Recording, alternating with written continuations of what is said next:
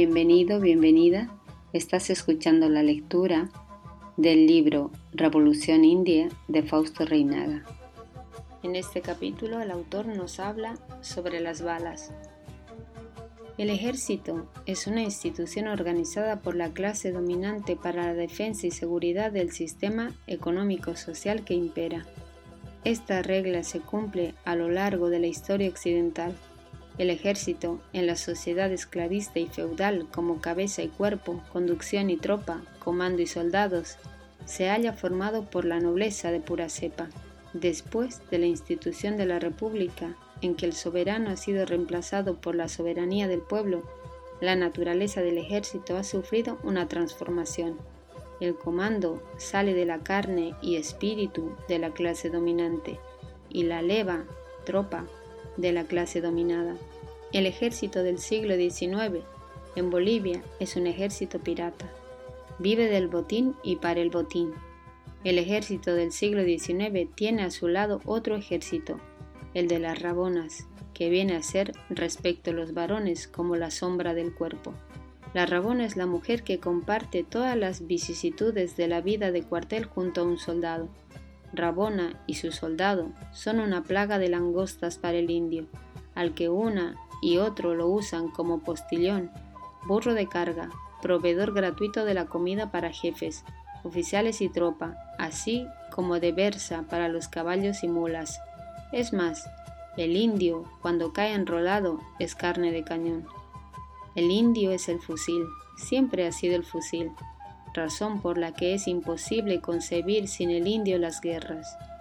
De la Confederación Perú-Boliviana del Pacífico Guerra Civil de 1898, del Acre y del Chaco.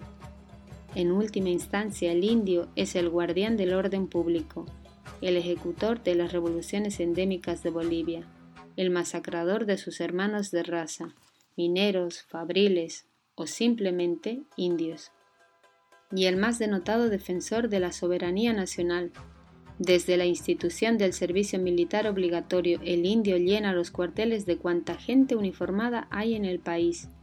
El indio es varita de tránsito, policía de la Guardia Nacional, gendarme municipal y soldado de ejército. Sin embargo, las puertas del colegio militar están cerradas para el indio.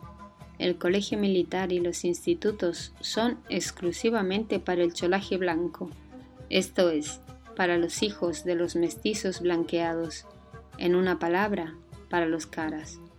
En los institutos militares se practica una despiadada discriminación racial. La excepción, que es mínima, confirma la regla. Así se explica que en el ejército de Bolivia de subtenientes a generales sean gente de piel blanca y la tropa india. Como en Bolivia Hoy dos Bolivias, la Bolivia mestiza blanca y la Bolivia india, el ejército que objetiva y sustancialmente es el grado militar, grado militar que comanda al esclavo indio uniformado, apátrida y analfabeto. El espíritu y organización del ejército de Bolivia es la copia fiel del espíritu y la organización del ejército del occidente. Bolivia, a lo largo de su historia, ha recibido misiones militares de Francia, Alemania y Estados Unidos para estructurar material y conciencialmente a su ejército. El ejército de Bolivia nunca fue nacional de espíritu y conciencia. Antes que boliviano siempre se pensó y se sintió francés, alemán o yanqui. La guerra del Chaco fue conducida por un alemán, el general Hans Kunt, hasta para apagar el foco guerrillero del Che Guevara, el ejército de Bolivia operó bajo el comando del ejército yanqui y de la CIA. Hay más. El ejército yanqui, para dar el espaldarazo a los que egresan del Colegio Militar de Irpavi, La Paz, Bolivia, les lleva a Panamá y a los mejores caballeros cadetes a su cuartel general de Estados Unidos. Desde Panamá comanda Estados Unidos a las Fuerzas Armadas de todos los países de Indoamérica. Estados Unidos les provee jefes instructores, armas y munición. Y los jefes del Estado Mayor tienen en su cabecera un teléfono privado y directo de la embajada yanqui respectiva. para recibir órdenes desde el Comando General de Panamá, comando que en Bolivia dispone para sus aviones de guerra de una aeropista particular y propia en el Alto de la Paz, vale decir, un otro Guantánamo. El ejército de Bolivia es una parte, una ruedecilla del enorme aparato represor del imperialismo del dólar. Su misión es defender al gobierno nacional instituido y consagrado por la Casa Blanca de Washington. Defender a cualquier costa. De ahí que el ejército de Bolivia, sin inmutarse fríamente, masacra en la mina a los mineros, masacra en el agro a los indios, masacra en las ciudades a los trabajadores, a los estudiantes y a la clase media. El proceso de americanización de las Fuerzas Armadas de Bolivia lo abarca todo. Hay instructores y profesores prácticamente en todos los organismos. Esta nueva influencia se hace notar aún en cosas más sutiles que en el abandono del uniforme tradicional o la forma de hacer el saludo. El último curso de alumnos del Colegio Militar viaja a Panamá para concluir allí sus estudios en una permanencia de año y medio. Hay en este hecho algo muy claro. Si se trata de la instrucción militar propiamente dicha, podría dársela en La Paz, aún a cargo de especialistas militares. Un año y medio en Panamá para muchachos de clase media sin otra formación que un sentido vago de casta y un patriotismo abstracto es suficiente para hacer de ellos miembros aptos de una fuerza supranacional, mercenaria, donde la frontera real haya sido sustituida por la ideología y el mando propio por el del Pentágono. Se han dado el desquiciamiento material del país y un tenebroso empobrecimiento cultural, una especie de imbecilización colectiva, sin una vieja oligarquía ausente, una sólida burguesía nacional con capas medias confusas y desmoralizadas, los norteamericanos tratan de resolver el problema del poder imponiendo una dinámica a partir del ejército partido. El ejército boliviano es el partido que arma y paga la nación contra sí misma.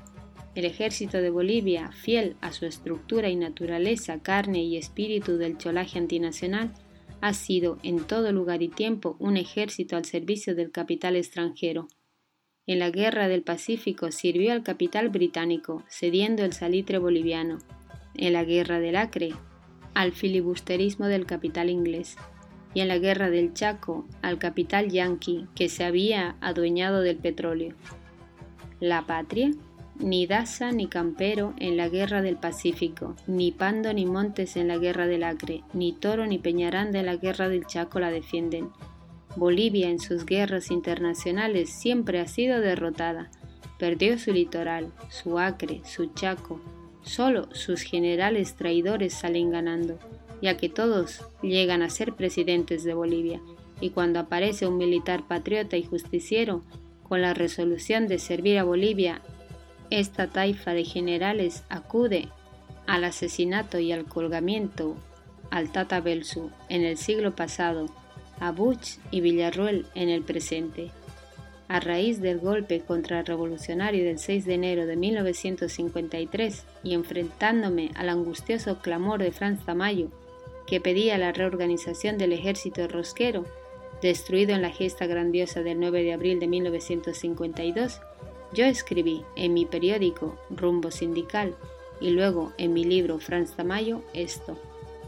El ejército de Bolivia desde la fundación de la República hasta nuestros días ha sido una fuerza de la vergüenza nacional y de la derrota internacional, de la explotación imperialista feudal y de la masacre de obreros e indios. Bush, Villarroel, Escobar, Eguino y otros constituyen en este pantano de la ignominia una sublime excepción. El ejército de Bolivia se batió heroicamente y se coronó en todas las guerras internacionales de gloriosas derrotas.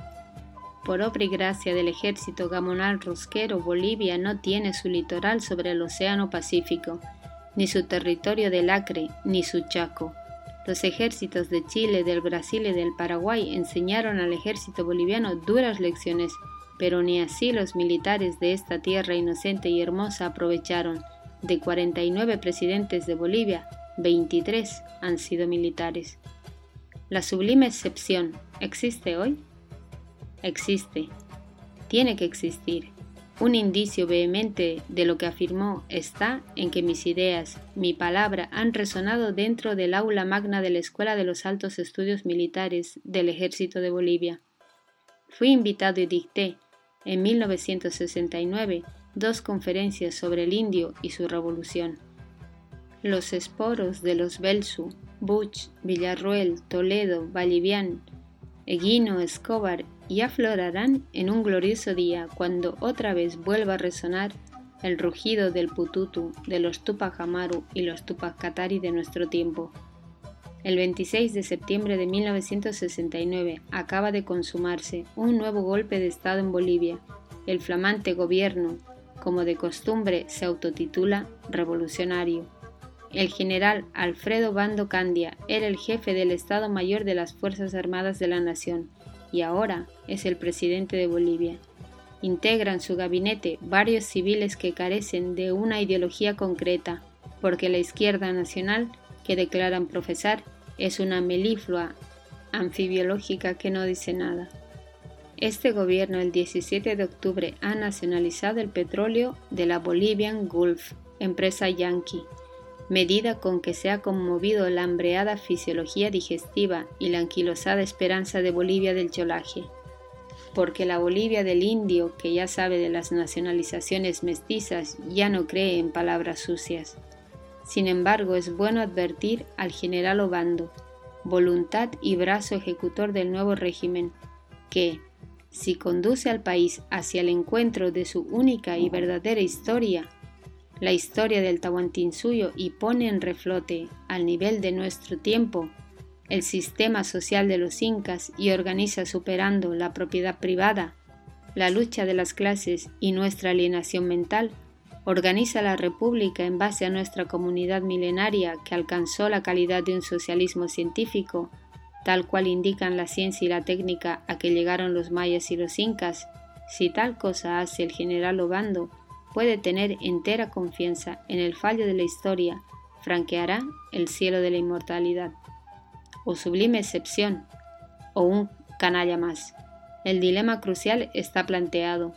Las palabras no valen, el acto es de la raza solar.